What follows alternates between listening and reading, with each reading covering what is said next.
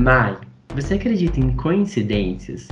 Ai, Sam, não só acredito, como creio que o universo sempre dá um jeitinho de nos mostrar as coisas. É, Mai, então é como eu sempre digo: a gente só precisa estar sensível para conseguir perceber os sinais que o universo nos dá.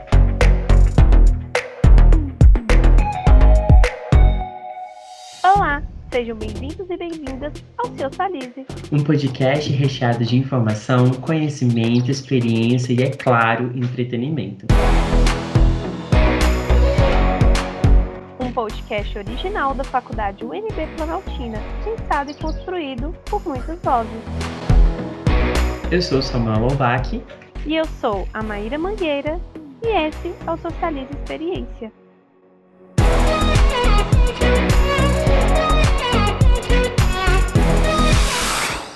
Esse é o episódio de número 4 do nosso podcast, mas o primeiro do nosso campo. Isso mesmo, Mai.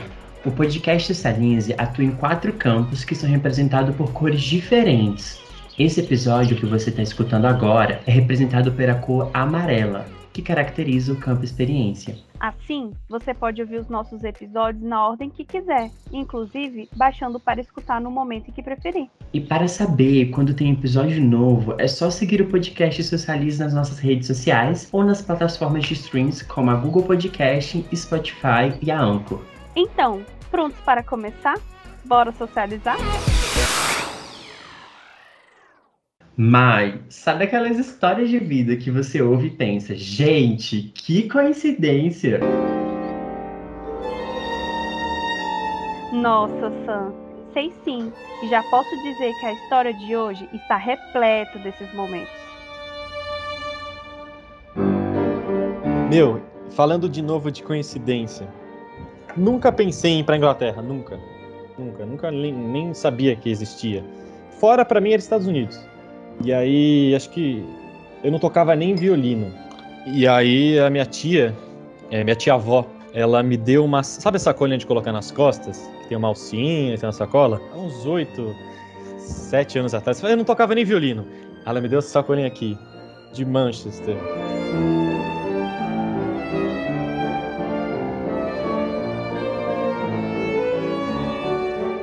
Essa voz que você acabou de ouvir é a do Bruno Robalo. Ele tem 19 anos, é músico e nasceu na cidade de Santos, São Paulo. A gente o entrevistou quando ele ainda estava aqui no Brasil, mas hoje ele está em Manchester, na Inglaterra, realizando seu grande sonho de estudar fora do país. Mas calma, Mai, essa história começa lá atrás, pois como diria o próprio Bruno, A vida é engraçada, né? A vida tem umas coisas, você. É, Bruno, a vida é engraçada. E como diria o Joseph Klinder, a vida é uma caixinha de surpresas.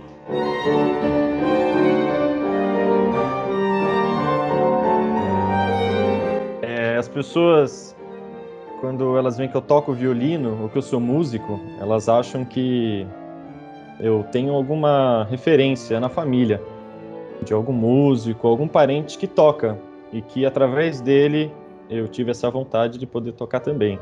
bom, apesar do Bruno não ter tido referência familiar em vida, a música e a expressão artística já caminhavam muito perto dele. E o pai da minha avó paterna, ele era cantor lírico. Então eu achei, eu não sabia até pouco tempo. E aí ela me contando que ele reunia a família e fazia meio que um sarau. Então o pessoal tocava piano, ele cantava, quem gostava de cantar também cantava. E isso eu acho muito legal. Só que eu nunca tive isso na minha vida. Até há pouco tempo, é, eu tive contato com uma das filhas dele e ela me, me deu umas partituras dele, de canto. E eu, eu pegar naquelas partituras e ver aquilo é eu poder me identificar. Né? Poder ver, puxa, eu acho que veio daqui essa vontade. Né? Tem alguém que eu posso me espelhar e falar, puxa, eu não estou sozinho. Ele, foi, ele fez música também. Realmente, Bruno, se tem uma coisa que você não está, é sozinho em sua caminhada. E tal gosto pela música teve influência de alguém muito especial para o Bruno. E eu sempre morei com a minha avó e com a minha mãe. E a minha avó, desde bebezinho, ela colocava um CD de bar para eu ouvir. Então eu era bebê e eu dormia escutando bar. Ou seja, super diferente, né? Dormia escutando música clássica. E eu acho que começou aí. viu? Eu acho que começou desde bebezinho. Eu tive esse contato. E desde esse momento, a música sempre teve na minha vida. E aquele primeiro contato, que começou com um oi dado pela música, se desdobrou em uma conversa completa ao passar do tempo. De uma forma ou de outra, ela sempre dava uma pincelada e mostrava que ela estava lá, né? Dava o oi. E aí eu fui crescendo, aí eu resolvi aprender piano. Do nada, eu tinha uns 7, 8 anos, 6, por aí, eu resolvi aprender piano. E aí tinha uma moça aqui no prédio, o prédio da que eu moro, ela ainda tá viva, que ela ensinava, ensinava piano. Eu falei, poxa, vamos então, né? Era pequeno, é no prédio, é só descer as escadas e entrar. E aí, a primeira aula que eu tive, ela já era, ela era amiga nossa, né? Então era uma professora amiga, tudo mais, super à vontade. Aí eu fui ter aula e aí ela toquei um pouco de piano, ela me ensinou e depois ela falou, eu era pequeno. Ela chegou para mim e falou assim: é, "Você quer gelatina?"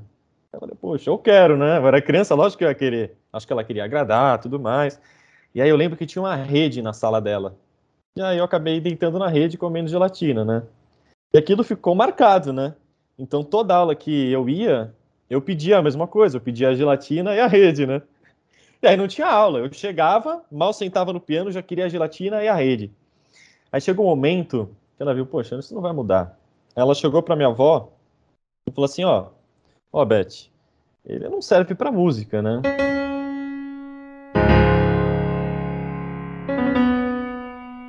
Ele vinha aqui, ele só quer comer gelatina e deitar na rede. É melhor tirar ele, né? Porque tava pagando e tava não servindo para nada. E aí eu saí. Só que a música continuou na minha vida. Aí eu sempre gostei de violão, acho o instrumento muito bonito. E aí eu ia procurar um lugar que pudesse me dar aula de violão. E aí eu procurei na escola que eu tinha e comecei a ter aula. Só que era aula em conjunto. E eu sempre fui uma criança terrorista. Então eu adorava zoar, adorava. E aí aula em conjunto é isso, né? Eu podia fazer graça, os outros podiam rir, e o professor ficava louco. E aí também tive que sair da aula de violão porque não dava certo, porque tinha outras pessoas, né? Não, não, a química não dava. E aí eu saí. E aí depois a gente conversando com essa professora de piano, a gente descobriu um professor aqui em Santos que é assim maravilhoso. Ele é e era aula particular, né? Então ia servir. E aí ele vinha em casa. E aí eu tocava e assim com ele foi praticamente o primeiro contato com a música tocada. E ele me ensinou, assim, eu, eu na aula eu tocava violão, eu cantava, nunca era uma coisa clássica, era sempre uma diversão. Né? Eu me expressava ali, eu cantava, eu dançava, eu era pequeno. E aí ele me mostrou a música como uma coisa super divertida. Como uma. Poxa, eu nunca tive, pelo menos até essa época da minha vida, uma experiência ruim com a música. Então sempre, sempre foi algo muito gostoso para mim. Eu me divertia, eu cantava, eu ria. Então imagina, foi uma ótima experiência, a melhor que eu pude ter. Foi graças a ele. Sempre muito paciente também. E aí fiquei cinco anos tendo aula de violão. Só que o que o Bruno não sabia é que um personagem icônico da ciência mudaria o seu gosto musical ao ponto dele querer aprender a tocar um outro instrumento, o violino. E aí, eu sempre gostei do Albert Einstein. E aí eu descobri que ele tocava violino, que poucos sabem. Eu falei, puxa, tem até foto. Eu ficava fascinado. Eu lia sobre ele. Eu nunca vi isso que ele tocava violino. E quando eu descobri, Falei, puxa, que instrumento é esse, né? Diferente pra caramba.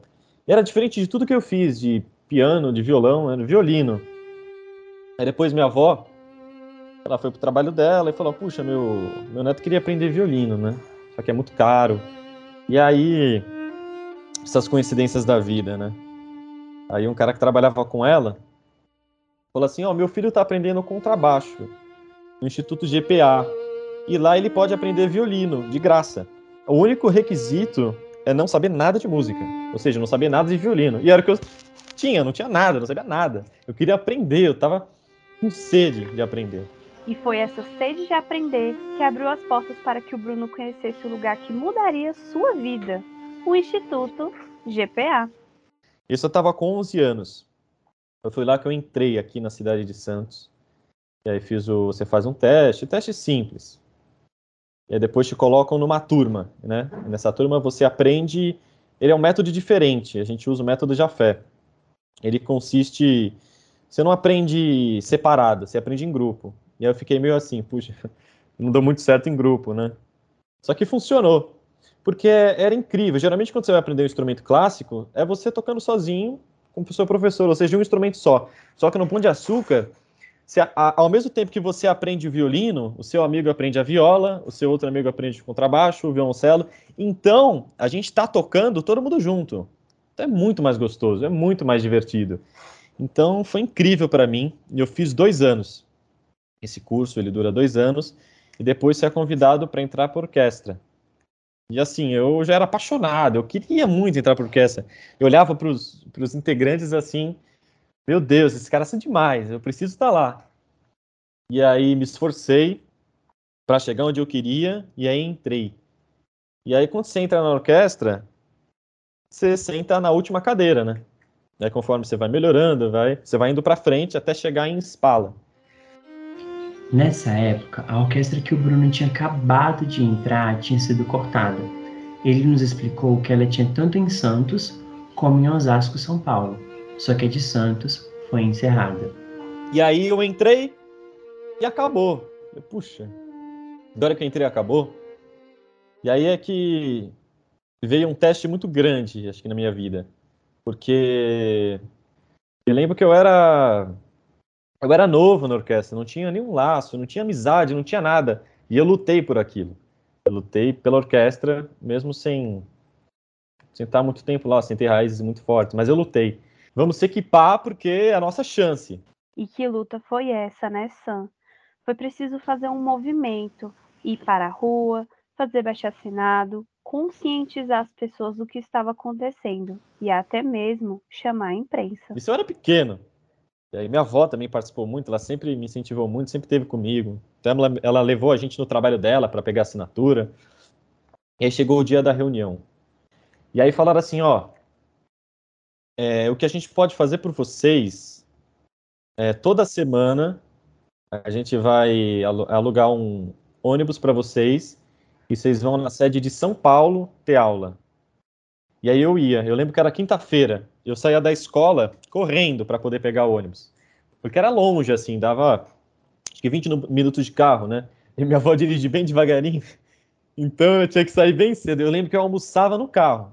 É, fazia a marmitinha, almoçava no carro, já me trocava, porque eu ia com para a escola, pegava o violino, ia no ônibus, a gente dormia, a gente cantava no ônibus. Chegando lá, era sempre aquele nervosismo, né?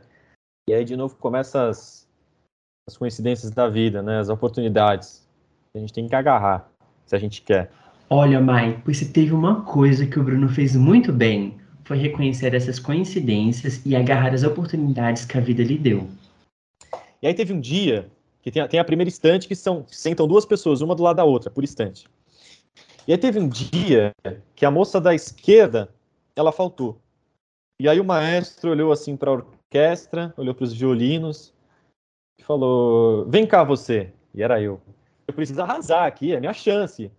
Ele precisa me ver, eu preciso ficar aqui. E aí foi. E aí ele me deixou definitivamente lá, do lado da espala. Espala vem de italiano, vem de ombro direito do maestro. É um ajudante, assim, né? uma figura importante. Eu estava do lado. Imagina, para ir para a cadeira de espala, só um empurrãozinho, né? Mas tudo bem, mas vou fazer minha parte aqui. Lembro que era difícil, porque o maestro pegava no pé pra caramba, porque você estava na frente, não tinha como fingir, não tinha como, né? Ele ia ver se tu errasse, se não, e tá na frente, você tem que representar, você tem que mostrar, você tem que levar o pessoal, né? Meio que carregar, ó, vamos, né? Motivar. E sentar na frente, você tem que ser bom. Então eu estudei pra caramba. E aí o que aconteceu? Aí a gente ficou, acho que um ano nesse esquema de ir, voltar para São Paulo, que era uma chegava à noite, chegava 8 horas da noite, 9. Aí tinha escola no outro dia de manhã. Então. E aí chegou uma hora que teve outra reunião e falaram assim: ó, a orquestra de Santos vai voltar. É, puxa. Mas calma, Bruno. Mal sabia você que essa notícia lhe traria uma grande surpresa ao retornar para a Orquestra de Santos. Era o dia do ensaio. Assim que a gente entrou na, na sala do ensaio, tinha um mural assim com os nomes. Né? Aí todo mundo ia ver, poxa, onde eu vou sentar? Onde eu vou sentar? E aí eu fiquei procurando meu nome, quando eu vi ali, tava Bruno Robalo Spala. Falei, pô, isso é. Na hora que eu li aqui, eu falei, puxa, não acredito, né? Oportunidade, vou agarrar e vou continuar.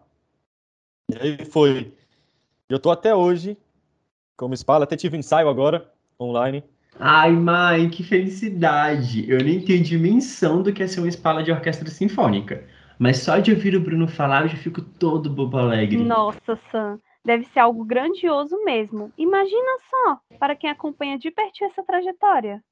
O primeiro professor que eu tive foi o Spala da Orquestra Sinfônica de Santos, Ulisses Nicolai.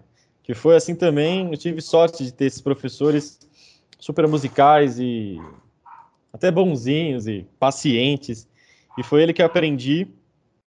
E há pouco tempo, acho que dois anos, eu estou fazendo aula com um professor em São Paulo, que é o Pablo de Leon. Ele é espala da Orquestra Sinfônica Municipal de São Paulo. Então, ele é muito bom, né? Todos foram muito bons e me ajudaram.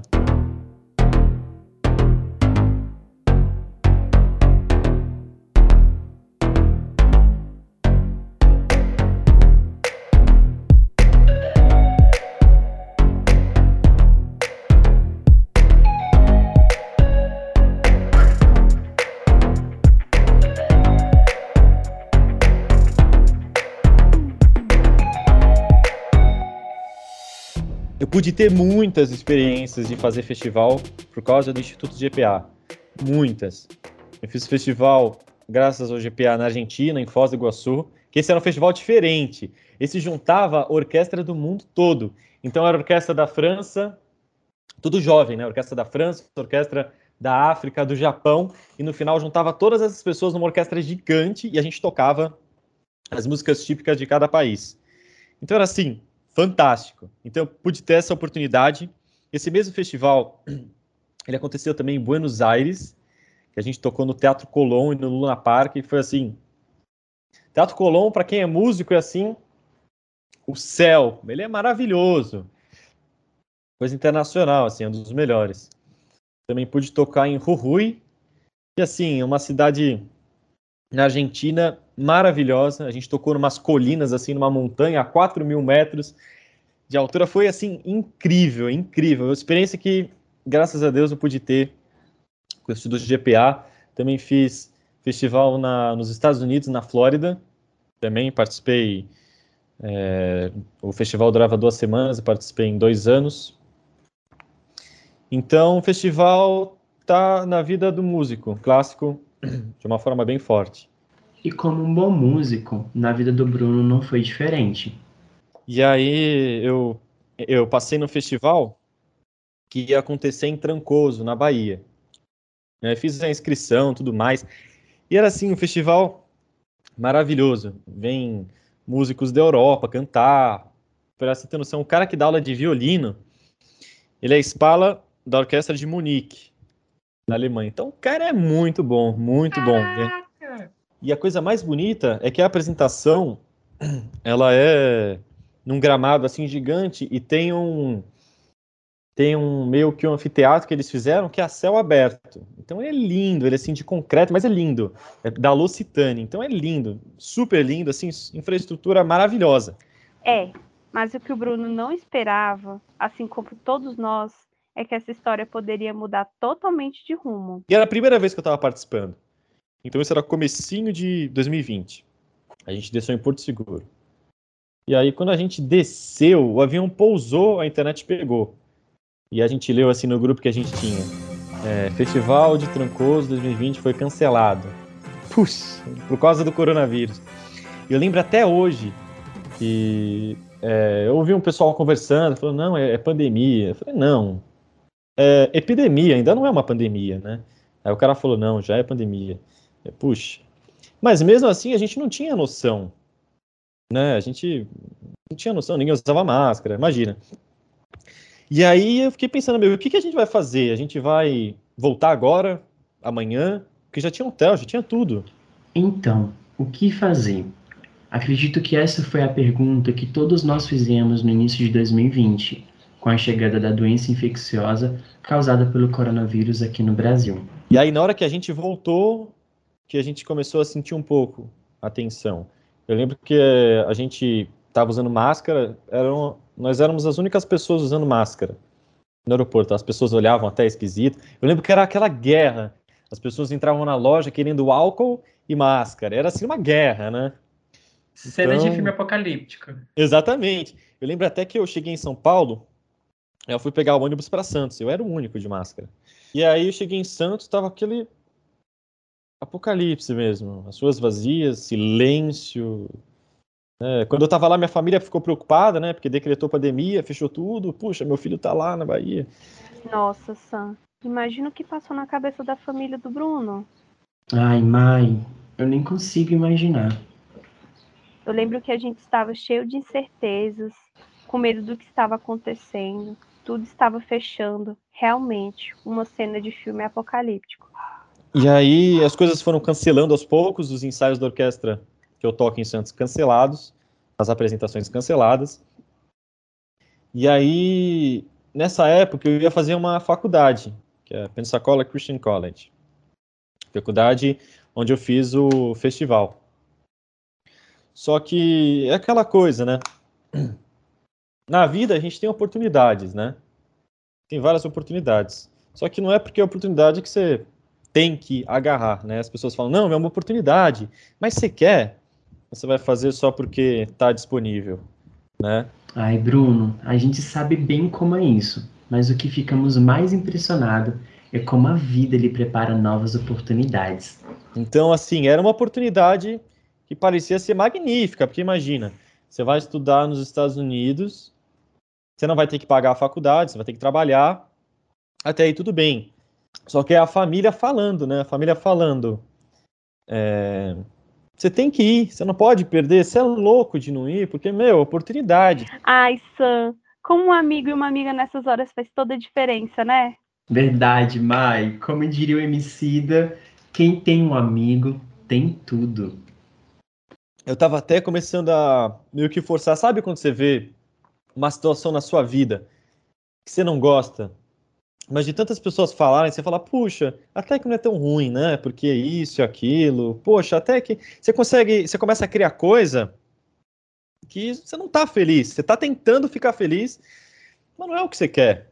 E é o que acontece? A coincidência, coincidência da vida. E aí, por causa da pandemia, eu não queria ir para essa faculdade, né? Só que não tinha como eu falar, porque a família não ia deixar. Só que acontece. Depois da pandemia, a bolsa foi cortada. Então não ia ter mais bolsa, ia ter que pagar. E a família, puxa, mas agora é caro e tudo mais.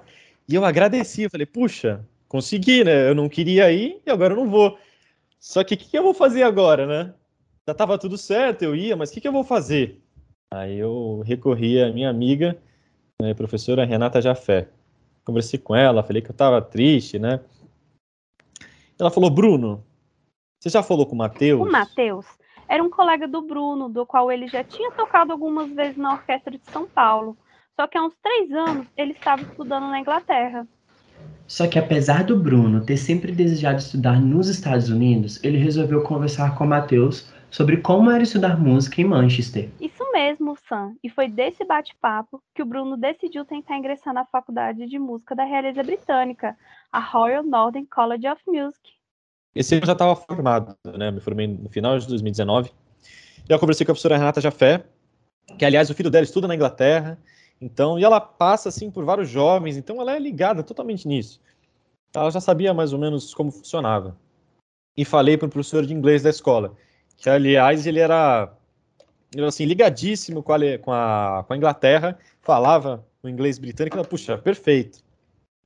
E eles mandaram a carta, eu também tive que fazer uma carta do porquê eu queria estudar lá, e aí passou a parte de gravar o vídeo, eu tinha que gravar um vídeo, e essa parte foi, parece ser fácil, porque você fala gravar, mas o que acontece? Eu toquei três músicas, toquei duas, é, duas músicas de Bach, dois movimentos contrastantes, em um concerto para de Lalô, primeiro movimento. Porque assim, gravar muitas vezes, você vai enjoar da música. Eu fiquei muito enjoado da música, não aguentava mais tocar música. E quando você começa a enjoar de uma coisa, você começa a perder a emoção, você começa a perder o sentimento, né? Muita coisa na vida é assim, né? É. E aí eu fiquei enjoado. Aí eu tentei várias formas. Tanto que eu chamei minha avó e falei assim: vamos criar uma história com essa música. A gente criava. Isso acontece na música, né? Mas nunca tinha feito isso com a minha avó. Mas eu fazia, eu tocava um pouquinho. O que, que você acha que é aqui? O que, que a moça tá fazendo? O que o cara tá falando? Para poder, sabe, criar outras alternativas para poder estar tá rendendo ali. Gravei várias vezes. Até chega uma hora que você fala, ah, vai esse mesmo, né? Só que também tem uma coisa que a gente se engana, né? Às vezes a gente, às vezes a gente é tão autocrítico que às vezes tá bom, mas a gente não vê. A gente vê assim uma formiguinha e fala, tá um lixo, eu sou um lixo, sou ruim. E aí você tem que mostrar para outra pessoa. E aí eu mostrei alguma pessoa, lógico, que entenda. Eu mostrei para a professora Renata Jafé. Também mostrei, meu professor. E ela foi falando, ó, oh, esse daqui tá bom, esse daqui não tá, você pode melhorar aqui, melhorar Final, consegui mandar o vídeo. E aí foi aquela apreensão, porque, meu, foi tudo, né? Não, ainda faltava mais uma. Tinha entrevista. A mãe falou. a entrevista era o seguinte: é, eles iam marcar uma data, uma reunião pelo Zoom, iam ter dois professores de violino, e eles iam me entrevistar para saber um pouco mais de mim, fazer algumas perguntas, e ia ter uma leitura à primeira vista. Leitura à primeira vista é o seguinte: eles te dão uma partitura que você provavelmente nunca viu. Então eles pegam uma partitura assim bem escondida, bem que você nunca viu. Não pega nada popular, nem conhecido. E eles querem que você toque, eles te dão ou meia hora antes, ou te dão na hora, e eles querem saber como é que você se sai com uma música que você nunca viu. Eles querem saber como é que é o seu processo. Ai, eu lembro que foi legal. assim. Eu recebi a partitura, aí eu lembro que a impressora era no quarto do meu primo, meu primo já deu a partitura para mim, Aí foi lá eu estudar um pouco a partitura, né? Eu olhei primeiro, escrevi os dedilhados, os dedos aqui ali. E aí foi, puxa, vamos, é agora, né? Começou, entrei no Zoom, vi os dois lá, pum. Puxa, é agora, né? E aí comecei a conversar com eles, perguntar como é que eu tava. E aí chegou a hora de tocar. E aí, hora de tocar, vamos lá tocar? Vamos. Aí tinha um, tinha um casal assim de senhores, professores de violino. Eu coloquei a partitura lá. A partitura, assim, super curta. Deve dar, acho que um minuto tocando, ou mais, uns dois. E aí... Eu, assim, geralmente eu não, não, não falo que eu toco, tipo... Geralmente quando eu saio de uma apresentação eu falo, puxa, toquei mal. Ainda mais quando é assim, sob pressão. Só que nesse dia, quando eu toquei, eu falei, pô, eu toquei muito bem. Toquei muito bem, eu arrasei. Eu arrasei. Aí ela chega para mim e fala assim: é, você poderia tocar de novo? Que a internet deu uma travada e a gente não conseguiu ouvir. e puxa, eu até fiz uma piadinha. Eu falei, ó, oh, mas o primeiro foi melhor, viu? Aí eles deram risada, então já quebrou o gelo, eu toquei. Lógico que não foi tão bom quanto a primeira, mas foi lá. Aí depois teve a conversa, né? Eles conversaram com quem eu queria estudar, o porquê eu queria aquela faculdade, é, perguntaram se eu tinha é, apoio da família na parte financeira. Eu falei que não. Então foi uma conversa assim, bem descontraída. Aí tudo bem, a resposta é sair em dezembro. A resposta da faculdade, né? E aí aquela coisa, ah, fiquei apreensivo pra caramba, né? E agora? E aí em dezembro eu recebi um e-mail de que eu ganhei uma garantia condicional. Mas eu não sabia isso, eu posso considerar como você foi aceito. Porque o que acontece? Tem a garantia condicional, que é assim, você tem que mandar uns documentos ainda para ficar incondicional. Então eu lembro que eu tive que mandar histórico escolar e a prova de inglês. Você tem que fazer. E aí o que acontece? Nesse meio, eu já recebi uma das bolsas, que foi a bolsa de 5 mil libras. A faculdade, por ano, ela é 24 mil libras. O absurdo é que é o seguinte: para estrangeiro, é 24 mil libras. Para quem é da Inglaterra, é 9 mil por ano. Então, assim, é absurdo.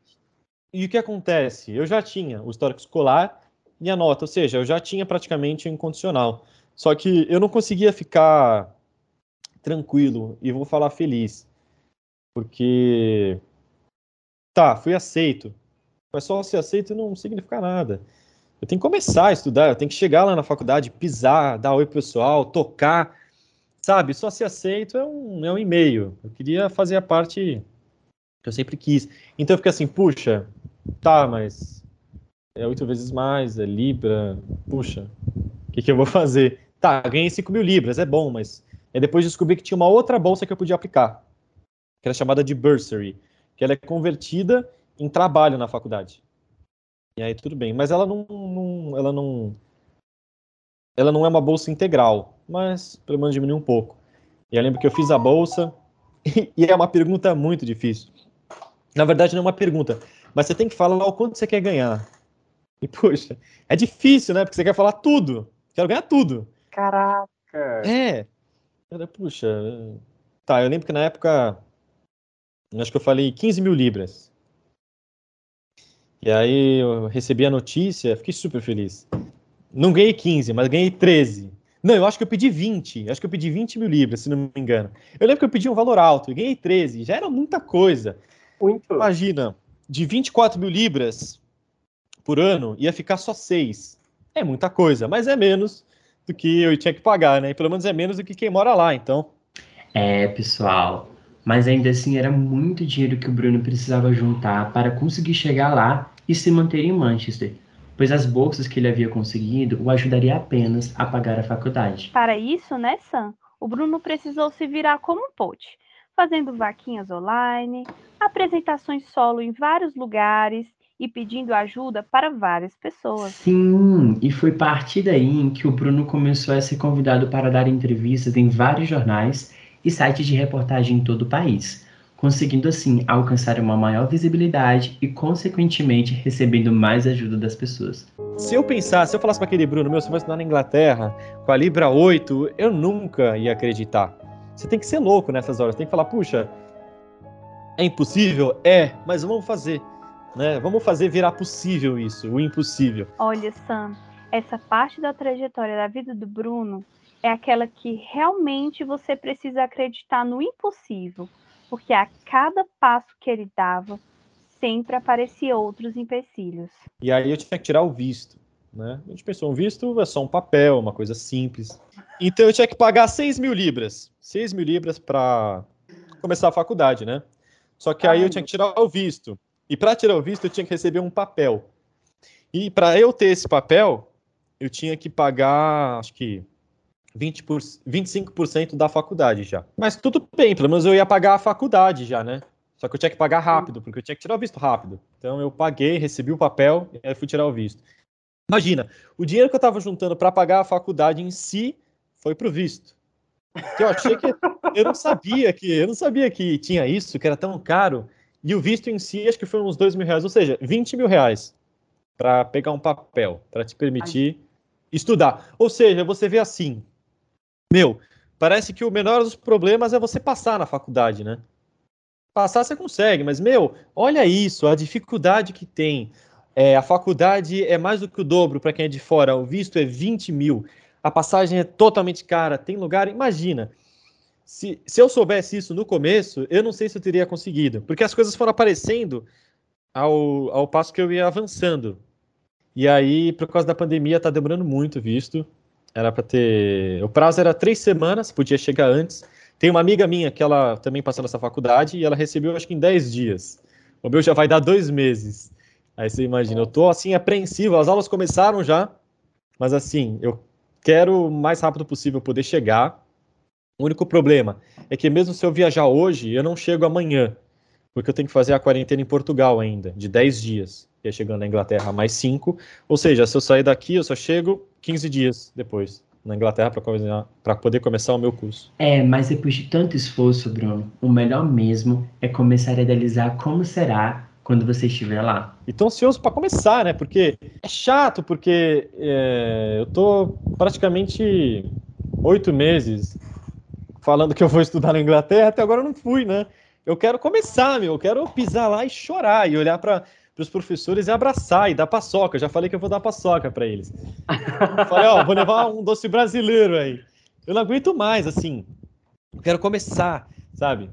Já, já amo e vou amar estar lá também. Ah, Bruno, ouvir você falando assim, chega a dar um aperto no coração. Mas a gente sabe que depois de tantas coincidências e contratempos que o Bruno passou, ele enfim conseguiu realizar o seu sonho. É verdade, né, Sam? E eu acredito que talvez o mais bonito agora seja viver essa experiência intensamente. Nossa, com certeza, mãe. Reconhecendo, é claro, né, toda a sua trajetória e gratidão que ele sentiu em meio a tudo isso. Mas eu acho importante também conseguir se vislumbrar nesse futuro que está logo aí, batendo as portas. Primeira coisa, eu quero estar muito feliz. Quero estar muito realizado, cheio de amor e com vontade de ajudar. Porque a oportunidade que eu tive foi assim crucial de eu estar onde eu estou hoje em dia. Sabe quando você vive uma vida, por exemplo, você estudou sempre numa escola e essa escola foi incrível para você e você não consegue se imaginar estudando outra escola, então você não sabe o que ia acontecer na sua vida. Então eu sempre estive no Instituto GPA e minha vida está sendo perfeita. Então eu não sei se se eu não tivesse lá se teria sido a mesma coisa, se teria sido melhor, pior, mas eu estou vivendo isso e eu estou achando a melhor coisa que eu pude que eu posso estar vivendo e estou amando assim. Então eu agradeço a tudo desde o início, a professora, ao maestro, a todas as pessoas. Eu quero poder retribuir, porque meu, aprendi de graça. E a oportunidade, a oportunidade que eu tive foi ímpar, de tocar em outros países, de poder estar fazendo uma faculdade, meu, de graça, porque a gente não pagava nada. Mas lógico que também tem a coisa do esforço. Mas eu quero poder retribuir sabe? Porque eu, eu sei o, o quão difícil está sendo para mim, porque não foi fácil, né? Então, eu quero poder, através do meu exemplo, poder talvez fazer um pouco mais fácil, deixar as coisas um pouco mais fáceis. Ajudar, eu também acho que é, a gente precisa de pessoas apoiando, e a gente precisa ver exemplos de coisas que aconteceram e que são possíveis. Porque quanto mais pessoas começam a conquistar coisas, sendo brasileiro, a gente se identificando, a gente fala, puxa, a gente consegue também. Né? Tá chegando perto, a gente consegue. Se ele conseguiu, vamos também. Vamos ver o que ele fez, vamos lá, vamos procurar. Então eu quero poder dar oportunidade, além da música, de poder mostrar a música para as pessoas, mesmo que ela não siga carreira, mas que ela tenha a música como uma amiga, né? Porque não não dá para a gente viver sem sem a música e sem a expressão artística. A gente é isso, a gente viu isso na pandemia, a gente fica louco.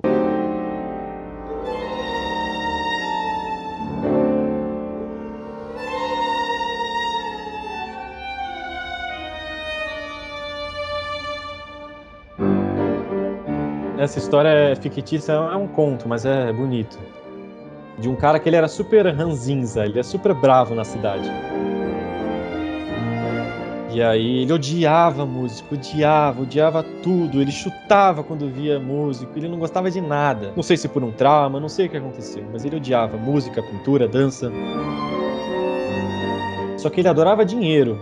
Ele amava dinheiro, ele fazia tudo por dinheiro. E uma vez fizeram uma aposta para ele, ó. Se você ficar uma semana sentado, parado, sem falar, a gente vai te pagar uma quantia muito grande. Como ele adorava ganhar dinheiro, ele falou: puxa, oportunidade.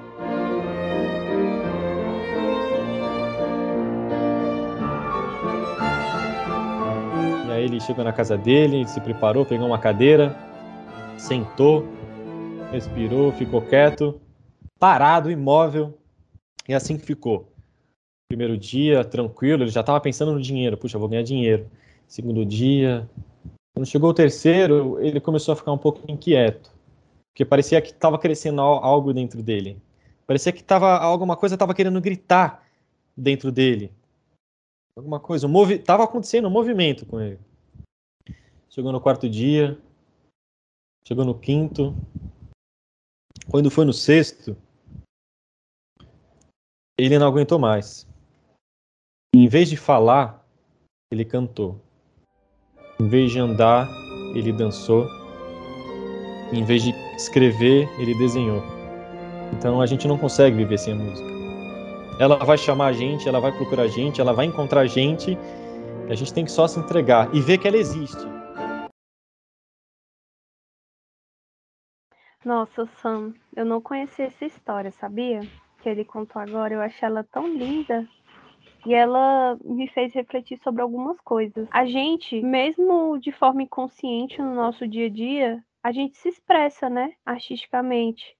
Então, às vezes a gente fica distraído e a gente começa a cantar uma música, ou se não a gente desenha, pega uma caneta de forma distraída e desenha numa folha, ou escreve algo. Ou quando a gente está andando na rua e acha algo bonito e tira uma fotografia. Então a gente, de forma inconsciente, a gente está se expressando no nosso dia a dia. Nossa, mãe, nem me fala. Ao ouvir essa história agora, acredito que tanto essa história, esse conto que o Bruno contou, quanto a própria história de vida do Bruno mexe comigo de diversas formas, sabe? Essa história, na verdade, me fez lembrar até mesmo um filme que eu assisti há muito tempo atrás. Acho que o nome do filme chama-se Os Filósofos. E a ideia do filme é o seguinte: é um professor de filosofia, ele vai simular com a sua turma uma catástrofe apocalíptica. E aí, entre esses estudantes, eles vão ter que sortear numa, num papelzinho possíveis profissões, sabe? E aí cada aluno pega uma profissão e baseado na profissão que cada aluno tirou, eles vão ter que escolher quais seriam as pessoas baseadas nas suas profissões que deveriam ser salvas para continuar a humanidade. E aí, inicialmente no filme, eles fazem meio que um paralelo tipo assim: ah, vamos salvar advogados, médicos, né, engenheiros, porque a gente vai precisar de médico no futuro, a gente vai precisar de gente que possa, né, dirigir é, a humanidade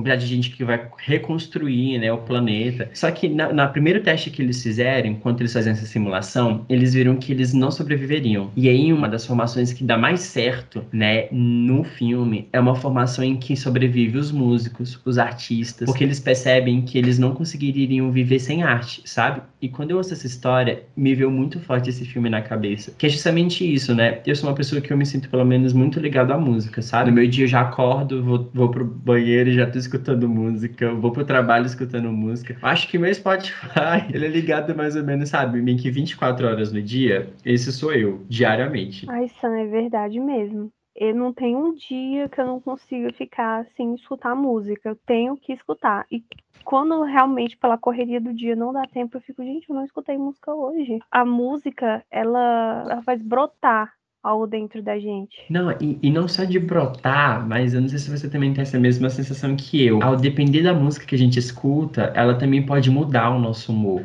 Eu gosto de ouvir músicas, sei lá, mais calmas e mais suaves, principalmente que eu tô estudando, né? E aí, ao depender do que eu quero fazer, eu quero botar uma música extremamente agitada, uma música extremamente animada para me deixar o nota astral lá em cima. Ou tem dia que eu tô mais na bad, quero escutar uma música um pouco, né, que deixa a gente um pouco mais tranquilo, mais gente no nosso no nosso cantinho. Então assim, a música tem esse poder.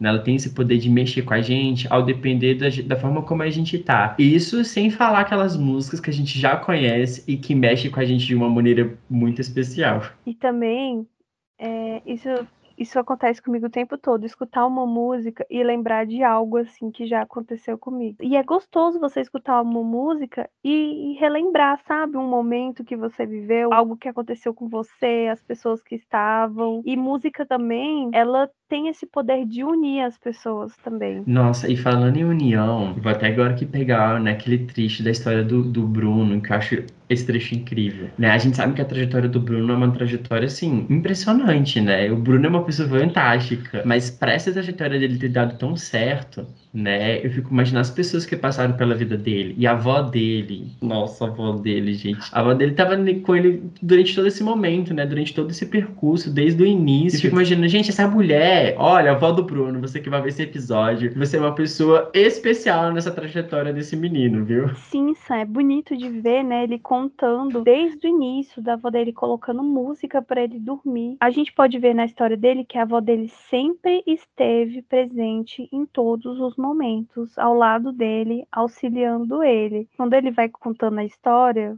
eu ficava imaginando, sabe? E a avó dele foi espetacular durante toda essa trajetória dele. Nossa, sabe qual foi uma das partes que mais me chamou a atenção? Para mim foi no momento do teste, cara quando ele, né, vira e fala assim, nossa, eu já tava, né, cansado já de gravar e gravar de novo. E aí eu chamei minha avó, vó, vamos pensar numa história. O que que, o que que você imagina quando você ouve essa parte? E a gente, como ele falou, né, a gente começou a criar uma história juntos. Eu fico, cara, eu fico imaginando o que passa talvez na cabeça dela, né, gente ter acompanhado aquele menino desde a barriga da mãe, né, e depois vendo ele assim crescendo para fazer, né, uma prova super difícil para uma universidade fora. E ela participando dessa, dessa construção durante todos os momentos da vida do Bruno. É, é algo muito bonito de ver, né? Essa relação dos dois. Eu fiquei impressionada. É algo lindo de se ver. Outra coisa que eu acho, assim, legal de se ver na caminhada do Bruno é aquilo que a gente falou, né, do início do episódio das coincidências. Cara, todo mundo tá vendo a história dele aqui agora, mas pra quem não conhece o Bruno, gente, a vida dele é pura coincidência. Eu tava conversando com ele por agora nesses dias e eu achei muito engraçado, porque agora ele tá lá em Manchester, né? Ele já tá fazendo a faculdade dele e ele tá no exato momento de escolher um professor tutor que possa justamente tutoriar ele durante a faculdade, sabe? Então ele fez, ele foi fazer testes com vários desses tutores para ver qual é o tutor que ele gostaria de escolher. E aí ele fez teste com vários e aí, dentro dessas pessoas, ele me disse assim: Sam, eu resolvi ficar com, com o, primeiro, o primeiro tutor mesmo. Só que esse tutor tem só um, ele só tem mais, ele só tem um aluno, esse tutor, né? Além do Bruno que vai ter agora, né? Ele tem só um aluno. Você acredita que o Bruno foi reservar uma sala para ele poder estudar. E quando ele chegou nessa sala, tinha um menino lá dentro. Aí, né, conversa vai, ele tá pedindo desculpa, né, que ele não sabia que o menino tava lá dentro. Aí o menino falou assim: Ah, você é o Bruno Robalo, que é um estudante brasileiro, né, que vai começar a ter aula com fulano de tal. Ele, sim, sou ele. Então, eu sou o estudante desse professor. Eu fiquei, não, Bruno, para tudo. Eu falei, para tudo. Gente, qual a probabilidade de você entrar numa mesma sala do único estudante desse professor e vocês, assim, começarem a conversar? Gente, fala pra mim, isso não é coincidência? Isso é totalmente coincidência, gente. Durante toda, todo o podcast, né? Essas coincidências na vida do, do Bruno. Parece que a vida dele foi construída, assim, sob coincidências. Sim, eu, eu acho isso incrível, entende? E eu acho mais incrível como ele consegue perceber essas coincidências e aproveitar as oportunidades nos momentos certos para também tomar as decisões certas, né? Porque a gente também viu, por exemplo, que ele teve uma oportunidade de estudar nos Estados Unidos, mas ele viu que não era aquilo que ele queria, né? E ele falou assim, cara, não é esse momento ainda, né? Então, assim, além de receber essas oportunidades, né? Ter essas coincidências, ele poder saber tomar as escolhas certas nesse momento. E eu acho isso importante, a gente também aqui ressaltar que, apesar das coincidências da vida dele, o Bruno se esforçou muito, mas muito para chegar aonde ele tá hoje, conquistar o que ele conquistou. Isso é importante, né? A gente poder acreditar na gente mesmo, né? Saber que a gente pode dar conta sim, apesar das dificuldades, né? A gente tem pessoas aos nossos redores que podem nos ajudar, como é o exemplo da vida do Bruno, né? Ele conseguiu chegar onde ele chegou. Eu tenho certeza que foi pelo esforço dele, né? Pela dedicação enorme que ele teve, né? Até ele se tornar Spala, até ele continuar dentro do Instituto GPA, né? E hoje podendo estar estudando fora também. Sim, Sam, ele teve que estudar muito, muito, muito, muito na vida dele e ele teve que lutar muito. Como, por exemplo, a gente pode ver no trecho, quando ele teve que procurar baixo assinado, procurar imprensa, pra, junto com o restante, né, do pessoal, para manter a Orquestra de Santos. E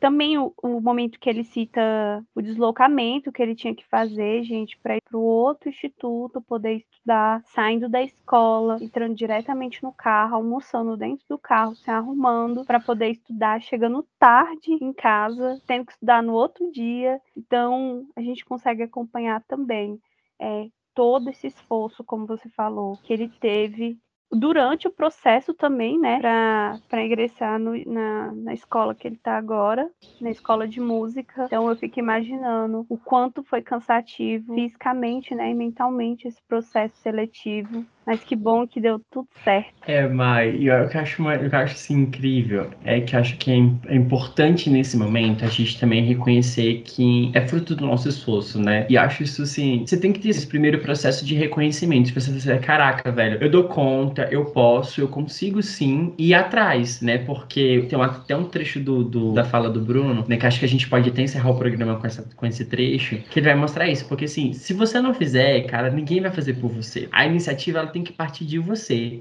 E é você que tem que ir atrás dos seus sonhos. Entende? Então, acho que esse processo de reconhecer que você dá conta, assim, é uma das coisas mais importantes. Acho que é o que me inspira também dentro dessa história.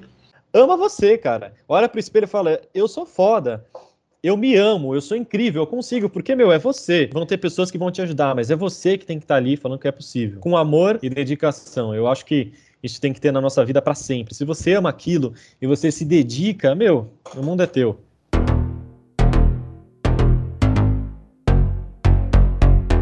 Você ouviu agora o podcast Socialize Campo Experiência. Produzido pelo projeto Educação e Psicologia, Mediações Possíveis em Tempos de Inclusão, da Faculdade UNB Planaltina.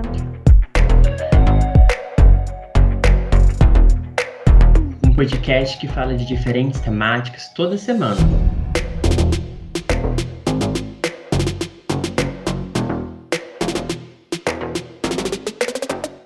O roteiro e a apresentação deste episódio é de Samuel Lobac e da Maíra Mangueira. A música de abertura e encerramento foi tocada pelo Bruno Robalo e Vitor Rodrigues, a partir da canção original Merry Go Round, do compositor Joy Hisaishi. A edição, mixagem e as trilhas adicionais foram feitas pelo Sebastião Santos. Esse projeto ocorre sob supervisão da professora doutora Juliana Eugênia Caixeta e é apoiado pelo Instituto Bancobras. Eu sou o Sebastião Santos. Eu sou a Maíra Mangueira. E eu sou Samuel Lobac e nos vemos em breve.